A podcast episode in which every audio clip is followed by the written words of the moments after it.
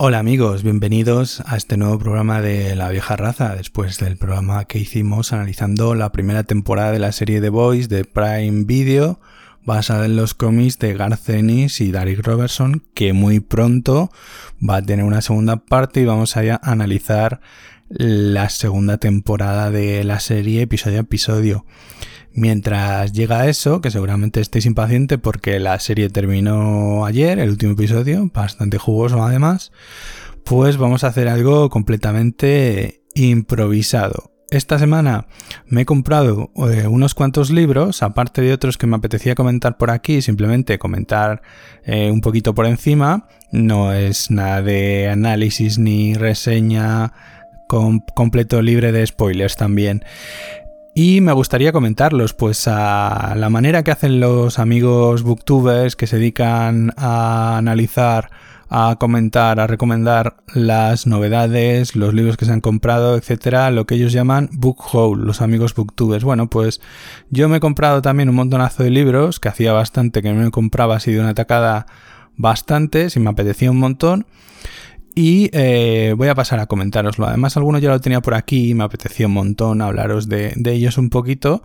Y me gustaría hacer algo así periódicamente, es decir, que cada trimestre o cada dos meses hablaros un poquito de los libros que me voy comprando, que bueno, eh, tampoco tengo tanto tiempo para leerlos todos, pero hay cosas que me va apeteciendo tener y muchas de ellas pues están publicadas en editoriales pequeñas, con lo cual eh, si se pasan de, su fecha de publicación, pues lo más probable es que luego eh, ya no se puedan volver a encontrar porque desgraciadamente el mercado editorial es así. Entonces vamos a pasar a comentar primero varios libros de la editorial Unrated Books, de Unrated Comics, de Iván Sarnago y Víctor Alós y la primera novedad dentro de su línea de, libros es eh, El almacén y otros cuentos inquietantes, una antología de, de varios relatos del propio Víctor tiene un formato bastante más pequeñito del, que va a tener habitual la, colección. Y bueno, mantiene el, el, negro y el rojo, este en plan vitola de, de formato bolsilibro, así de lectura. Son unos libros en formato pequeñito, muy cómodos para llevar en el, en el transporte. Y bueno, está compuesto por varios relatos de Víctor que ya había recopilado anteriormente en otra edición, yo ya la había leído hace tiempo, y tiene varias historias, la verdad es que bastante recomendables, o como nos decía él cuando vino a hablarnos de todas las novedades de, de Unrated, que te dejan el cuerpo regular, según el propio Víctor. Y bueno, eh, Aquí nos habla en, la sinopsis de contraportada que son 12 cuentos inquietantes para sentirse atrapado por la prosa del autor y experimentar la sorpresa. Bueno, Víctor pues es eh, periodista digital, es, eh, ha llevado a cabo varios proyectos editoriales, es creador de contenido y ahora además también es el editor de, Unrated Books y de Unrated Comics, las dos, las dos líneas de la editorial de, de Iván Sarnago. Y bueno, tiene varios, vamos a escoger uno al azar. El libro tiene, vamos a ver, 90 paginitas. Y la verdad es que cae muy bien en un bolsillo para llevar en la mochila, en, tu transporte diario. Vamos a coger un rato al azar y vamos a leer la primera página. Vamos a ver, a ver cuál pillamos. El bastón de mi tío.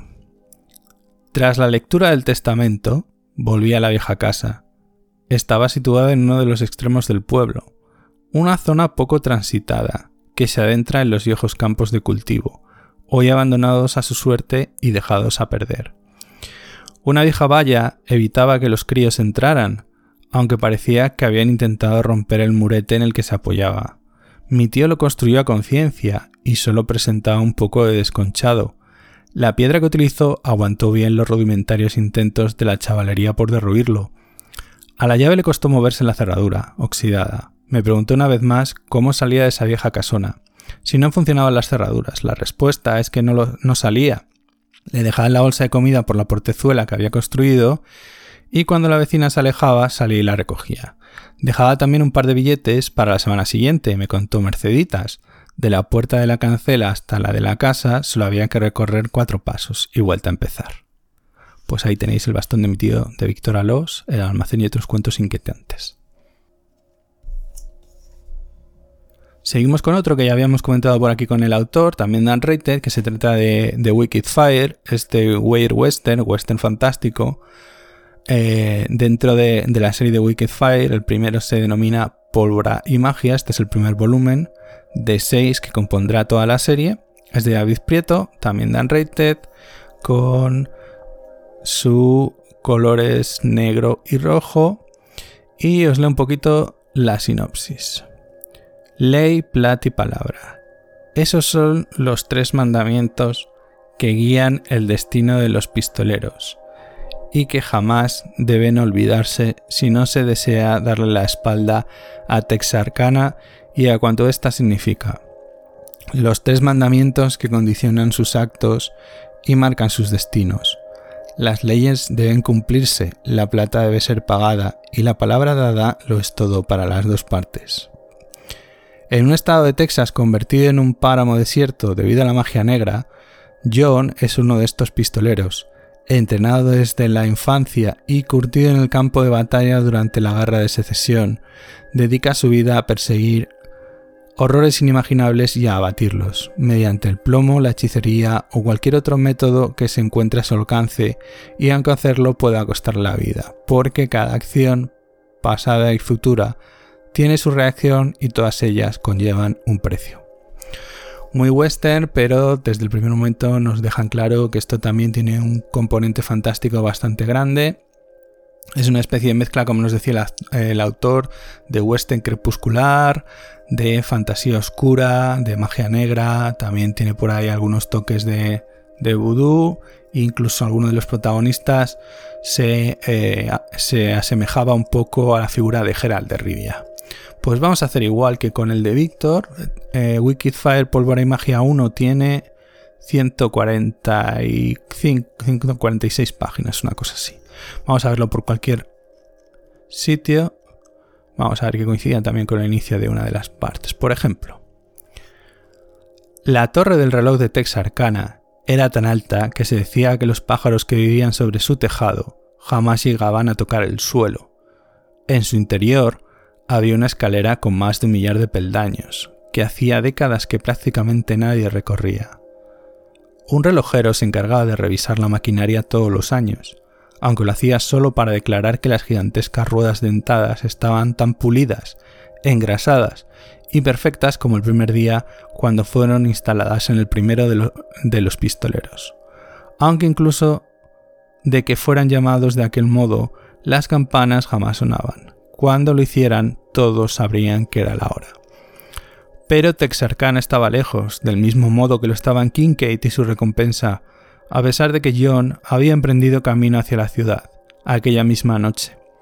Tirando de las riendas, había llevado al caballo de regreso al simulacro de camino que le había conducido hasta aquella maldita mina de plata, y después, sin necesidad de obligarlo, lo había puesto en dirección al único lugar que podía llamar su hogar, que ambos podían llamar hogar.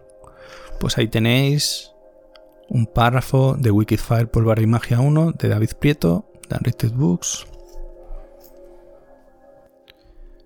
Bueno, el siguiente voy a hablar poquito porque el, cuarto libro de la línea de Unwritten Books, el tercero sería Ondana la Rebelde, mi ángel Naharro, pero todavía no lo tengo, pero me haré con el prontito pues es también de David Prieto y el coautor soy yo, Alejandro Guardiola. Eh, se trata del secreto de la piedra negra. Es la primera parte de una novela de aventuras que se llama La senda de Agnabul, del primero de tres. Así que esperemos que eh, le deis caña, funcione bien. La portada es de Iván Sarnago, Creo que en cuanto se ponga a la venta va a costar 8.95.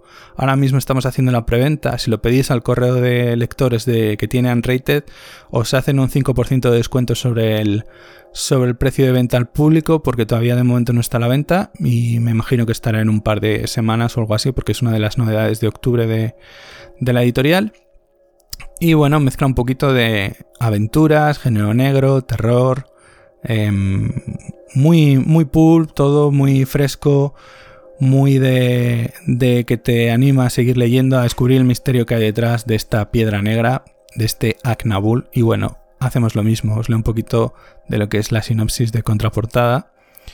Jack Corrigan, de origen irlandés y veterano de la Gran Guerra, trabaja como detective privado en Nueva York, hasta que la muerte de un famoso arqueólogo se cruza en su vida. Una antigua pieza egipcia, una bella mujer y un misterioso extranjero pondrán a prueba sus dotes como investigador, convirtiendo lo que parece un caso sencillo en algo demasiado personal y doloroso. Arrastrado por una espiral de sucesos sobrenaturales, Jack se sumerge en un mundo al que no pertenece y que lo llevará a enfrentarse con seres y hechos que jamás habría pensado que pudieran ser reales. ¿Cuál es el enigma que envuelve a la piedra negra? ¿Qué es el Agnabul? La senda de Agnabul es una historia de aventuras clásica que ve de las narraciones aparecidas en las revistas Pulp de la narrativa de H.P. Lovecraft y que cuenta con momentos de misterio, suspense y terror. Y bueno, igual, vamos a hacer, este tiene unas 125 páginas, 122 páginas. Como os decía, es la primera parte de tres que compone la novela entera. Y ahora sacamos la primera y esperemos que dentro de poco también la segunda parte. Vamos a ver qué empezamos a leer por ahí. Jack Corrigan no había dejado su coche demasiado lejos sin quitar la vista de aquel en el que había subido el bigotudo, fue hasta él y accionó el retardo de la chispa. Después, tras tres vueltas, giró con fuerza la manivela, y el ronroneo del motor fue evidente en unos segundos, aunque tuvo que hacer un par de intentos antes de conseguir arrancarlo del todo. Se puso al volante, aumentó la mezcla que llegaba al carburador con la maneta izquierda, liberó el freno de mano, pisó el pedal de avance hasta el fondo introduciendo la marcha lenta y tiró hacia sí de la maneta del acelerador, revolucionando el motor y haciendo que el veterano Ford iniciase la marcha tras su único sospechoso avenida adelante. El parabrisas estaba lleno de cristales de hielo. No, si al final estará pasando algo, se dijo a sí mismo, cambiándola a la marcha rápida. Comienza el juego. El secreto de la piedra negra, primera parte de La senda de Nabul, David Prieto, Alejandro Guardiola, en Rated Books también. Hemos empezado por los pequeñitos y vamos pasando a los más grandes por tamaño. Los siguientes tres que os voy a comentar pertenecen a la editorial Dilatando Mentes y bueno, eh, realmente la novedad suya más eh, es eh, Agujeros de Sol de Nieves Moríes. Tengo también Los Últimos Días de Brian Evanson. Las Doncellas del Óxido de Wendolyn Kiste, que es este con unas portadas que vamos a comentar, porque la verdad es que esta editorial simplemente me sonaba, no, no había comprado ningún libro suyo, no me había traído nada de lo que habíamos publicado hasta ahora. Y bueno, eh, el que tenemos aquí, Las Doncillas del Óxido de Gwendolyn Kiste, fue ganadora del premio Bram Stoker, no sé si en el año 2016. Seguro que viene aquí en la contraportada. No, no viene es igual, pero yo creo que era del año 2016 o una cosa así. Yo no conocía a esta autora, pero me llamó bastante la atención lo que es la, la sinopsis eh, está traducido porque eso me gusta comentarlo, sobre todo en los libros de autores extranjeros, ya que los traductores merecen todo el crédito del mundo y hay que comentarlos. Vamos a ver. José Ángel de Dios es el traductor, ¿de acuerdo? Las portadas, que yo creo que se encarga de toda la línea esta nueva que están haciendo dilatando mentes porque han cambiado un poquito lo que es el, el formato del diseño de las portadas, este me parece más atractivo que el que tenían antes, es responsable Juan Alberto Hernández. Lo que no me gusta, y esto es manía personal mía, es que aunque luce muy bonito, eh, los, libros en acabado en brillo. A mí me gustan bastante más, creo que quedan mejor los libros en, acabado mate. Pero bueno, eso es cosa mía personal, manía mía. Eh, leemos la, la sinopsis. Verano de 1980 en Cleveland, Ohio, Phoebe Shaw y su prima y mejor amiga Jacqueline acaban de graduarse en la escuela de secundaria, en medio de un futuro del todo desalentador e incierto. Toda la ciudad está copada de fábricas abandonadas que pueblan el horizonte y la sombra de una huelga sobrevuela la rutina que gobierna sus vidas. Pero nada de eso es equiparable a lo que está ocurriendo en su propio vecindario. Las chicas con las que Phoebe y Jacqueline han crecido están mutando. El pistoletazo de ese cambio lo dará el descubrimiento de unas oscuras huellas acuosas sobre la acera. Una a una, las jóvenes se van marchitando. sus uñas se transforman en cristales rotos y sus huesos se convierten en metales oxidados que corrompen su carne. Nadie puede explicar qué es lo que pasa con las chicas de la calle Denton, nadie, salvo quizás ellas mismas. Bueno, tiene prólogo de Antonio Turrubia, que es el librero jefe de, la librería Gigamés, el librero del mal, y un posfacio de Silvia Brum. Y la verdad es que está bastante bien. Tiene. Me gusta bastante que tiene como pequeñas ilustraciones en los encabezamientos de, de cada capítulo, aunque sea en el mismo, pues eso ya dice un poco la, la voluntad de editorial por el cuidado, por diferenciarse un poquito de los demás, los separadores de cada parte también, en lugar de ser un típico folio en blanco, eh, vienen páginas en negro con los textos en blanco, viene al principio una foto en grande de, los autores, un poquito distinto y la verdad es que me gusta bastante porque se nota que, que, la edición está bastante cuidada. Igual vamos a hacer lo mismo que con los otros. Vamos a ver. Ah, y viene un código QR aquí al final también. No lo he probado, pero bueno.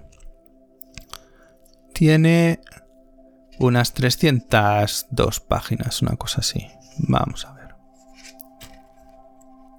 Bueno, al final viene un repositorio de los diferentes libros de la editorial que combina tanto autores españoles como cada vez más autores extranjeros. Yo creo que, que están haciendo una mezcla bastante adecuada de, de las dos cosas, autores extranjeros y autores de género fantástico de aquí españoles. Vale, pues vamos a leer una parte, un comienzo de capítulo de Las doncellas del óxido. A ver, aquí es el capítulo 15. Phoebe, tienes que bajar. No puedes quedarte ahí para siempre. Las cosas empeorarán si no nos escuchas. Eso había estado repitiéndose durante toda la mañana.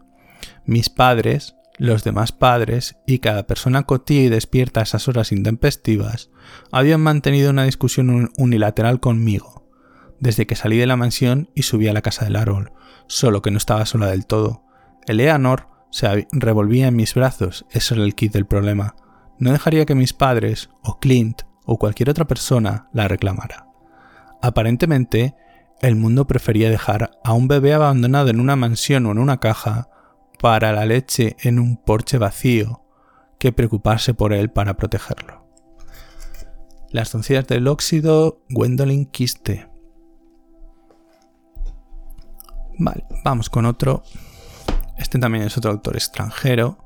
Brian Evanson. Este me llamó la atención porque Alberto Plumez, igual que tenemos el libro del mal, que es Antonio Torrubia, tenemos el librero con barbas, que es Alberto Plumez, el librero de la librería virtual especializada en género fantástico ciberdark.net, que es la verdad es de donde, donde los he comprado y donde llevo comprando desde hace mucho tiempo, pero hacía bastante que no les pedía nada porque eh, cuando mi compañero y autor David Prieto y yo vivíamos juntos, pues era raro el mes que no encargábamos un cajón de, libros a Cyberdark y la verdad es que hacía bastante que, no les pedía y bueno, eh, tienen todo lo, lo que hay que tener del género fantástico que se publica en español y también tienen incluso libros en otros idiomas, cada vez están metiendo más también novela histórica, novela negra, cómics. Y, bueno, Alberto tiene un, canal de YouTube donde semanalmente va presentando y analizando las novedades que se van publicando y también va haciendo eh, reseñas, comentarios, algún comentario en directo con, pues, con traductores o con eh, ilustradores de algunos libros. La verdad está muy interesante porque tiene un estilo muy, muy espontáneo, no sé, muy suyo. Eh, yo lo conocía lo he conocido en persona hace tiempo, en la Espacón de Salamanca, me parece, y la verdad me parece un tipo muy, muy agradable, un gran lector, que sabe lo que tiene entre manos además. Y hacía un podcast que se llamaba Los Búhos del Caos, con unos amigos, con su pareja, con eh, su cuñada Mar, que también es escritora, que la tenemos también por aquí, un libro de, de Margo Izueta. Y estaba bastante bien ese podcast, lo que pasa que dejaron de, hacerlo y me parecía muy divertido, porque era eso, todo muy, muy caótico. Eh, y bueno, básicamente era lo mismo que, hace ahora Alberto en su canal de, YouTube. Presentaban novedades, hablaban de algún libro en concreto, un tema eh, en concreto, pero bueno, eh, podéis ver a Alberto en su canal. eh, Alberto Plumet, un librero con barba. Esto venía al caso porque el otro día estuve hablando de un libro de Dilatando Mentes que a mí cuando lo comentó la verdad es que me voló la cabeza y dije yo quiero leer ese libro. Se trata de Los últimos días de, de Brian Evanson. Ya solo la portada es un poquito explícita, que es eh, un antebrazo cortado pues a la altura de un poco más arriba de la muñeca y con, con el dedo índice y el anular también cortados y un bisturí. Y todo esto sobre un fondo de azulejos blancos y negros.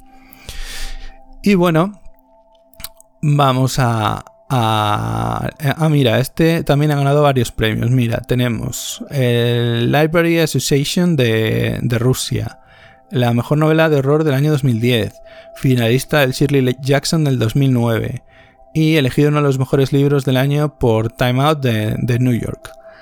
Pues leemos la sinopsis. A Klein, un antiguo agente encubierto ahora retirado, sumido en una profunda depresión a raíz de la amputación de una de sus manos, se le encarga resolver un curioso crimen.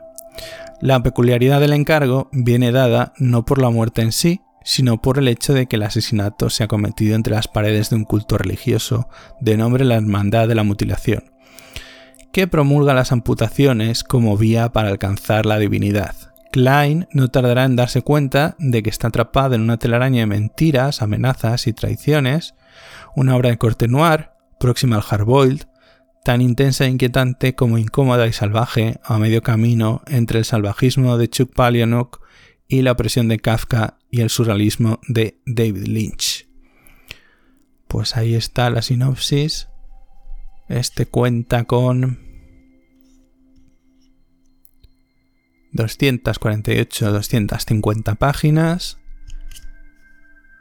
Lo que pasa que este libro me parece que no es de este año. Vamos a decir el traductor, que siempre me gusta. Vamos a ver. ¿Quién lo ha traducido?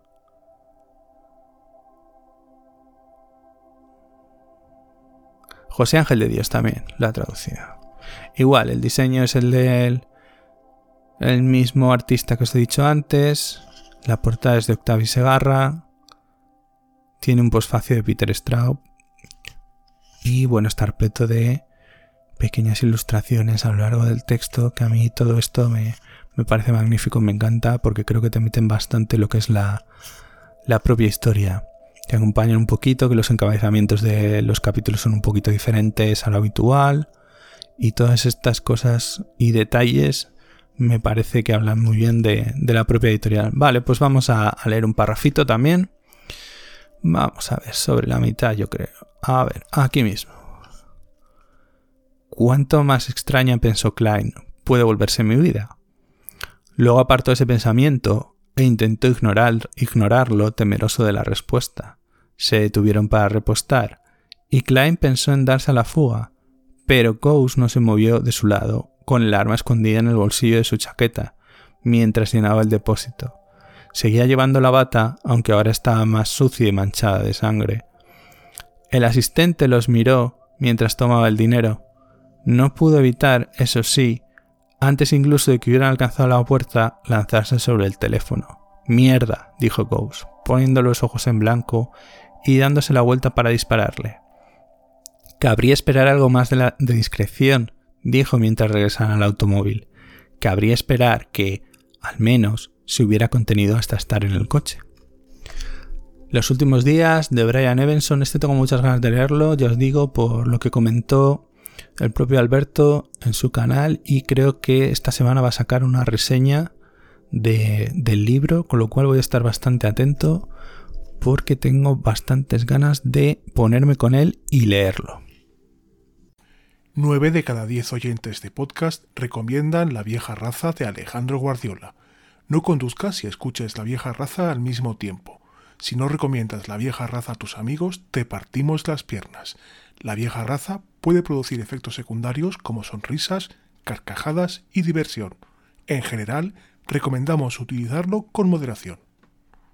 Pues seguimos hablando de, libros. El último de Dilatando Mentes, este es de una autora española, Nieves Moríes, Agujeros de Sol. Yo no he leído nada suyo todavía, pero me suena de haber visto alguna novela corta, alguna historia suya en la editorial Cancerbero, en la línea que tienen de novela corta. Nieves es de, es de Ávila, sí, eso es. Y eh, os leo un poquito la sinopsis de que va a Agujeros de Sol. Ella volverá con el hielo, con el frío, a jugar con todos nosotros. Debería nevar esta noche, debería estar nevando, igual que en el día en el que la avalancha se la llevó.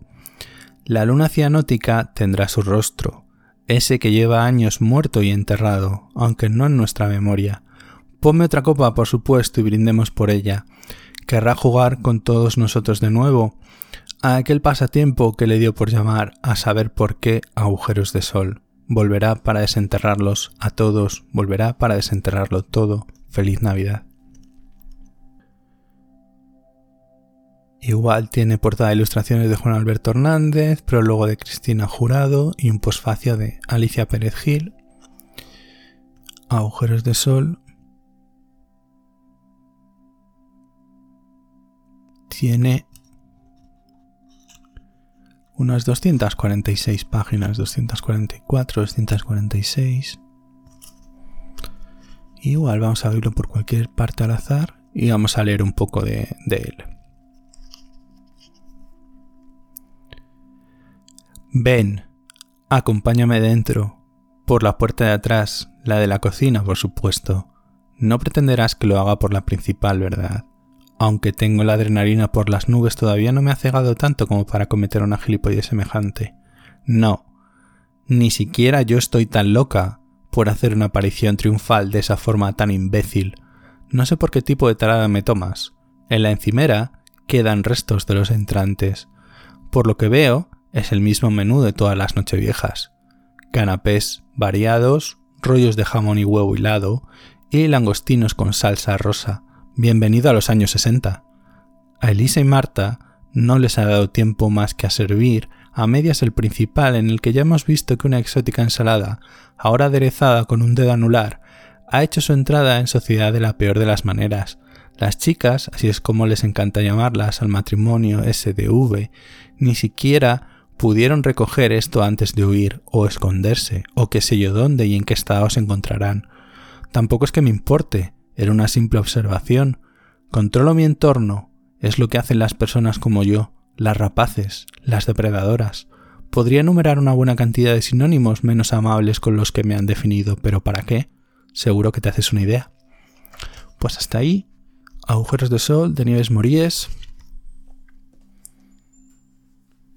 Vale, ahora vamos con el segundo de una serie. Cambiamos de editorial, en este caso es editorial Impedimenta. Están publicando eh, una mezcla de autores españoles y autores más o menos eh, consagrados o que han obtenido algún tipo de, de premio en, en, los premios internacionales. En este caso se trata de Becky Chambers. Becky Chambers es una autora estadounidense, escritora de ciencia ficción, la serie que vamos a comentar es de, serie de ciencia ficción. La serie se llama Wayfarers, eh, la nave La Peregrina. Y eh, el primer libro de la serie se llamaba El largo viaje a un pequeño iracundo. Cuenta la historia de la tripulación de, la nave peregrina, tanto seres humanos como, como aliens a bordo de la peregrina, que es una nave tuneladora. Es decir, eh, en este universo, como los viajes comerciales entre diferentes partes del espacio pues son, pueden llegar a ser muy caros por las distancias que existen, eh, hay unos encargados que se encargan de realizar túneles en el espacio-tiempo para cortar las distancias y así que los viajes comerciales resulten mucho más baratos y establecer relaciones entre colonias y planetas alejados unos entre otros. Y todo eso, pues mm, realmente eh, lo más importante de esta historia realmente no es lo que cuenta la historia, sino sus personajes, cómo construye los personajes y sobre todo cómo se dedica a construir unas culturas alienígenas que son completamente diferentes a lo que habíamos visto, son realmente eh, ricas, profundas, diferentes en cuanto a pensamiento, en cuanto a idiosincrasia, en cuanto a sexualidad, eh, en cuanto a comportamiento. No se trata de los típicos aliens eh, reptiloides o humanoides. No, no, aquí se explora mucho más y la verdad es que creo que es una de las mejores cosas que tiene la historia, por lo menos el primero, que es el que he leído. Eh, el primero fue finalista de los British Fantasy Awards y de el, Arthur C. Clarke. Y eh, creo que se publicó en 2017, una cosa así, vamos a verlo. El primero es bastante gordito, tiene 500, llega a las 500 páginas. A ver en qué año se publicó, que no me acuerdo. 2018, ¿vale? 2018. La traducción es de Alexander Páez García, que lo tenéis sobre todo eh, trabajando tanto en Impedimenta como en los últimos de, de Malaz. Lo tenéis por ahí, Alexander. E Insólita también me gusta bastante cómo, está, está editando, aunque su edición quizás es un poco más tradicional que la de Dilatando Mentes. Creo que tiene, está consiguiendo un catálogo bastante curioso. A mí me gusta mucho, por ejemplo, eh, la serie de Juan Cuadra de, de, la ciudad, que es una fantasía oscura con terror muy a lo Clive Barker y eh, Juan Cuadro ya había publicado los dos primeros libros y le reeditaron toda la serie entera que consta de cuatro. No os lo perdáis, Juan Cuadra es muy interesante. Ya a ver si eh, me pongo y, hacemos un La vieja raza dedicado a los libros de la ciudad de Juan Cuadra. Bueno, pues eh, me he hecho con el segundo libro de Wayfarers que se llama Una órbita cerrada y compartida. Este es un poquito más delgado que la primera parte anda por los 376 páginas, una cosa así, y leemos la sinopsis. Lovelace era la inteligencia artificial de la peregrina, una nave tuneladora, poseedora de una personalidad propia y emociones muy humanas. Tras un traumático reinicio borrado de memoria, Lovelace despertará en un cuerpo sintético y legal. Nunca se ha sentido tan sola. Pero Lovelace no está sola. Pepper una de las ingenieras que arriesgó su vida para reinstalar a Lovelace, se ha comprometido a ayudarle a encontrar su lugar en el mundo, porque Pepper sabe algunas cosas acerca de empezar de cero. Pepper nació como Jane 23, una esclava creada por una sociedad de ingenieros genéticos. Con 10 años aún no había visto el cielo, pero cuando un accidente industrial le proporciona a Jane la oportunidad de huir, no se lo pensó dos veces. Juntas, Pepper y Lovelace descubrirán que, aunque el universo sea un lugar inabarcable, dos personas pueden ser suficientes para llenarlo. Este segundo volumen creo que también es traducción de Alexander Páez. Ah, mira, es Alexander Páez con Antonio Rivas, los dos. Alexander Páez y Antonio Rivas son los traductores del segundo volumen. Pues vamos a, a abrir por aquí al azar. Aquí, por ejemplo. Vamos a ver. El capítulo se llama Sidra. Llevaban dos horas y tres minutos en la centella, pero Sidra ya había decidido 46 minutos antes que le gustaba el alcohol. No le causaba ningún efecto cognitivo, pero existía una increíble variedad de combinaciones para elegir y todas activaban imágenes diferentes. Mientras sus acompañantes y sus amigos se ponían más ruidosos y alegres, ella disfrutó recuerdos ajenos sobre barcos, fuegos artificiales, arcoíris, aunque no estaba segura de disfrutar el efecto del alcohol en otros sapientes. La mayor parte de su comportamiento era simpático, incluso conmovedor. Azul le había dicho lo contentísimo que estaba de que hubiera acudido a ellos, algo que le agradó escuchar, aunque a la tercera o cuarta perdió un poco de efecto. Pepper armaba bastante escándalo, pero no tanto como su amigo Gitch, que había cruzado la línea de listo a torpe. Los sapientes reunidos cerca de la mesa también estaban borrachos en distintos grados. Por mucho que le hubiera aliviado sentarse en una esquina, había llegado a un punto en el que la necesidad de cambiar de estímulos superaba la comodidad de no moverse. Se disculpó y paseó por los límites de la fiesta, sosteniendo con las dos manos del kit medio vaso de Soheb Sunset y permaneciendo lo más cerca posible de la pared exterior. Le habría gustado pegar la espalda a la pared y desplazarse lateralmente como un cangrejo, pero los humanos no caminaban así.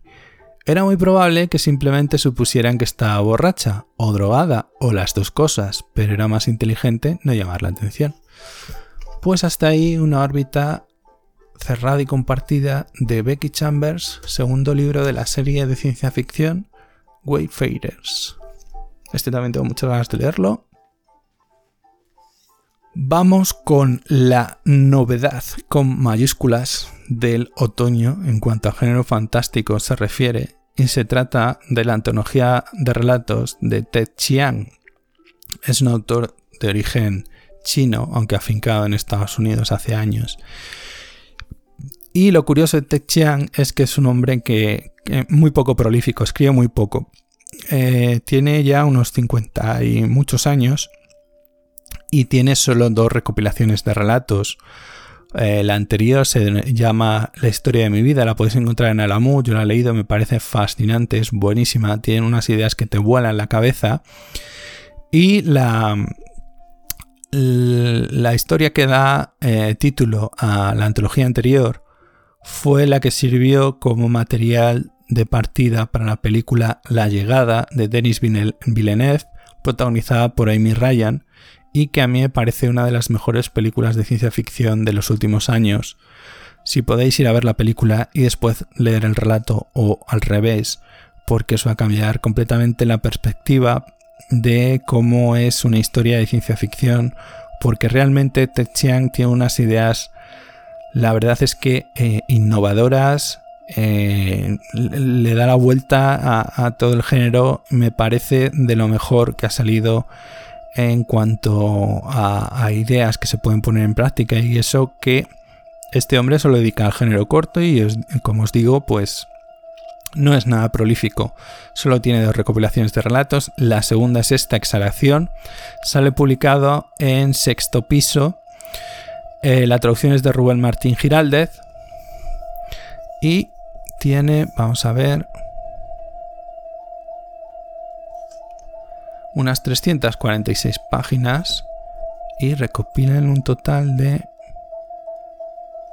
Vamos a ver dónde viene el índice, aquí al principio.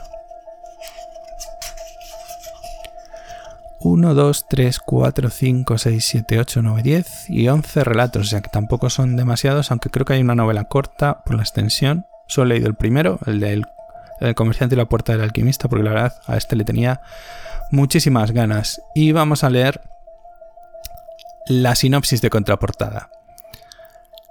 ¿Qué pasaría si un inocente juguete dinamitara nuestra noción de libre albedrío? ¿Y si fuera posible ponerse en contacto con versiones de nosotros en otras líneas temporales? Si creáramos mascotas virtuales provistas de una inteligencia artificial que les permitiera aprender como si fueran niños humanos, ¿qué clase de compromiso ético deberíamos asumir con su educación y su futuro? ¿Y qué ocurriría si pudiéramos visionar cualquier episodio de nuestra vida tal como sucedió, sin el matiz afectivo y el sesgo interpretativo de lo que llamamos recuerdos? No importa cuál sea el tema que trate Ted Chiang en sus narraciones, siempre demuestra una formidable habilidad para indagar en los enigmas de la condición humana y abordar los conflictos éticos que la relacionan con la tecnología plantea nuestra existencia. Lejos del enfoque distópico y predominante de las naciones futuristas, las historias de Chiang demuestran una perspectiva abiertamente positiva y vitalista delineando preguntas filosóficas de un enorme calado humano. Te Chiang es uno de los hombres insoslayables de la ciencia ficción, género en el que desde hace años goza del más sólido prestigio, como atestigua la infinidad de, de premios que su obra ha recibido reveladores, elegantes y sorprendentes, los relatos de exhalación lo sitúan sencillamente entre los autores indiscutibles de la literatura estadounidense actual. Y bueno, vamos a leer también un párrafo de alguno de los relatos de Techian en exhalación. Vamos a ver qué abrimos por aquí por en medio. A ver pillamos el comienzo de un relato. A ver. La niñera automática patentada por Daisy. extraído del catálogo que acompañaba la exposición Pequeños Adultos Defectuosos, Posturas ante la Infancia desde 1700 hasta 1950, Museo Nacional de Psicología, Akron, Ohio. La niñera automática fue un invento de Reginald Daisy, matemático nacido en Londres en 1861. La intención primera de Daisy fue construir un dispositivo pedagógico, inspirado por los entonces recientes avances en tecnología gramofónica.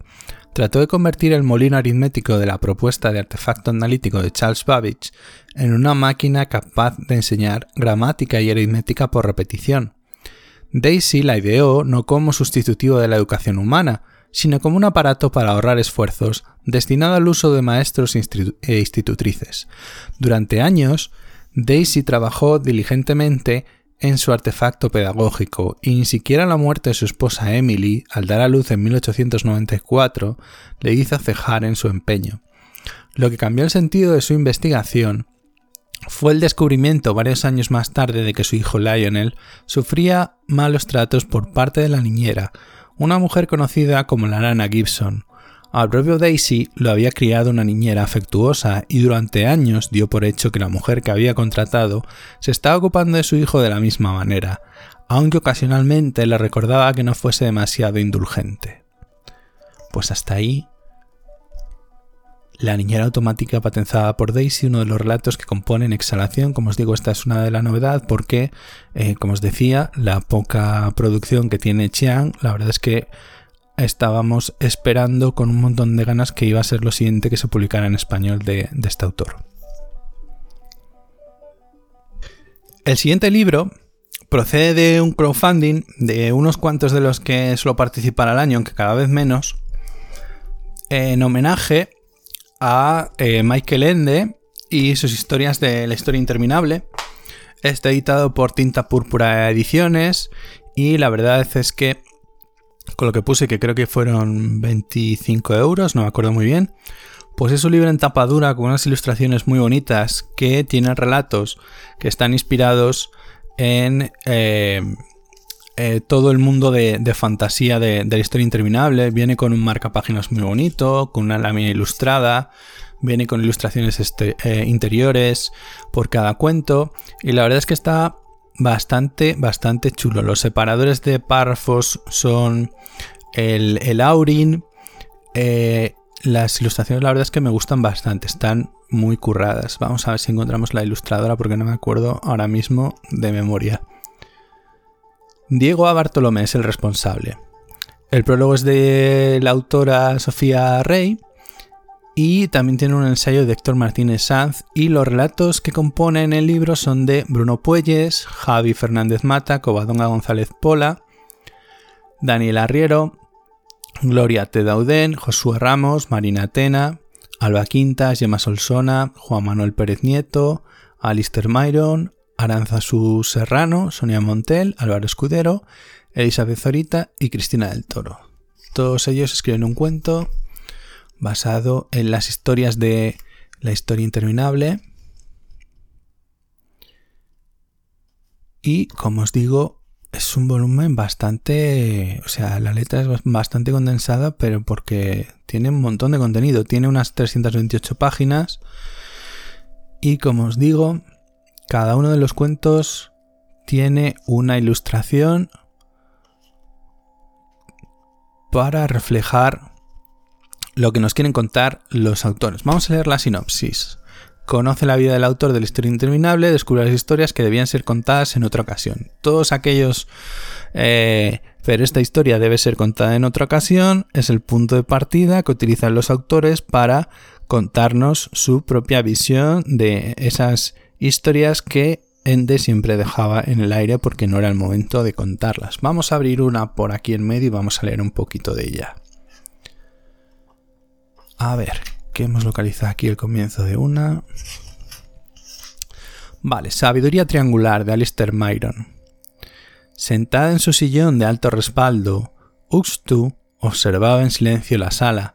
Recordaba con tristeza amarga los días en Gigam, el monasterio de las estrellas, cuando los tres pensadores profundos ahondaban en el conocimiento. La visita del gran sabio lo había cambiado todo. Ahora su templo del saber era mucho más humilde de lo que había sido Gigam. Lejos quedaban la cúpula gigantesca y las habitaciones de mil ventanas. Olvidado también estaba el barranco profundo que Ustu había contemplado cada noche, tratando de desentrañar qué secretos se ocultaban en su fondo, aunque Ustu intuía que este no debía tener fin. A diferencia de mi relación con esos dos ignorantes, se dijo, recordando con desdén, el rostro zorruno de Yisipu y la mirada inquisidora de Shirkrie. Tal como habían esperado, la visita del gran sabio supuso un punto de inflexión en la historia del monasterio de las estrellas. Las misteriosas palabras del gran sabio habían abierto una brecha insalvable entre los tres pensadores profundos un abismo profundo que los había separado para siempre. Si bien aquel cisma intuía Ustu, se habría dado de igual forma en un momento u otro. Pues ahí está ahí, Ende Interminable, que es un homenaje al propio Ende y a su historia interminable y al mundo de fantasía, ¿de acuerdo? Ambientado en el mundo de fantasía de la historia interminable, una edición súper bonita de tinte púrpura ediciones. Y todavía estoy esperando que me llegue todavía eh, otro libro ilustrado de otro crowdfunding, ya lo mencionaremos para el próximo book haul que haga. Y por último, el último libro que tengo no es un libro, sino un cómic. Y es un cómic clásico, eh, Panini Comics, que es la editorial que en España publica, publica los cómics de Marvel, está sacando una línea de tomos de, con arcos argumentales completos, tomos de tapadura, que se denomina must have, es decir, lo esencial que debes tener. Y uno de los que llevan dos meses publicándola y han sacado varias cosas, algunas ya, yo ya las tenía. Y me he decidido por Daredevil, el hombre sin miedo, que es eh, una historia, una... no sé si mm, mm, llegar al término novela gráfica, eh, con guion de Frank Miller y dibujo de John Romita Jr. ¿De acuerdo? Es en la etapa en la que Frank Miller viene de DC Comics de escribir varias historias para, para DC sobre Batman, entre ellos Batman Año 1, El Caballero Oscuro, etc. El regreso del Caballero Oscuro, etc. Y vuelve y mm, a retomar el personaje que había dejado cuando se fue de Marvel, que es el propio Daredevil, y sí, es una especie de historia que sirve como origen de Daredevil, si no has leído nada de Daredevil, quieres introducirte en el personaje, pues esta historia está bastante bien. Además, yo creo que Romita Jr. está en uno de los mejores momentos de su carrera aquí. Miller, por supuesto, pues tiene un dibujo bastante oscuro, las escenas de acción están bastante bien. Tenemos bastante de varios de los personajes que compone la vida de Daredevil, desde Foggy Nelson, eh, Kimping, Electra Nachios, y bueno, ya os digo, sirven un poco de historia, origen o de volver a contar un poquito el propio origen de, de Daredevil. Leemos la sinopsis de contraportada. Todo gran héroe tiene un origen. El de Matt Murdock se encuentra en una cama de hospital. En un vendaje rasposo, una amalgama de estridente ruido martilleando sus sentidos. Y unas cuerdas gastadas, un cuadrilátero ensangrentado, una noche eterna y sobre todo Electra. Electra. Electra. Los primeros pasos del Diablo Guardián ya recorrían un camino empedrado de las mejores intenciones, quizás un camino directo al infierno. Frank Miller y John Romita Jr. en el apogeo de sus habilidades creativas moldean el pasado de Daredevil. ¿Qué más se puede añadir? Y bueno, ya os digo, es un clásico. Si os gustó la serie de televisión de, Netflix, que la verdad es que está muy bien, eh, pues eh, Daredevil el nombre sin miedos puede servir para ahondar en el personaje y lanzaros a, otras obras como pueden ser Born Again, por ejemplo, también de Frank Miller y alguna que, y alguna que otra. Y creo que, poco más. Hasta aquí va a llegar este book haul. No tengo más libros que recomendaros que me he comprado. Eh, dentro de poco alguno de ellos espero que forme parte de una reseña dentro de la vieja raza. Nos vamos a ver dentro de poco porque voy a analizar con un amigo la segunda temporada de The Voice. Espero que estéis todos muy bien, ya sea confinados o con libertad de poder salir, aún así. Tened mucho cuidado, poneos la mascarilla y lo que os digo siempre, tened cuidado ahí fuera. Muy buenas noches. Grind your heels into the sheets. Grit your teeth and get some sleep this evening. Counting sheep. Restless feet in a tangle.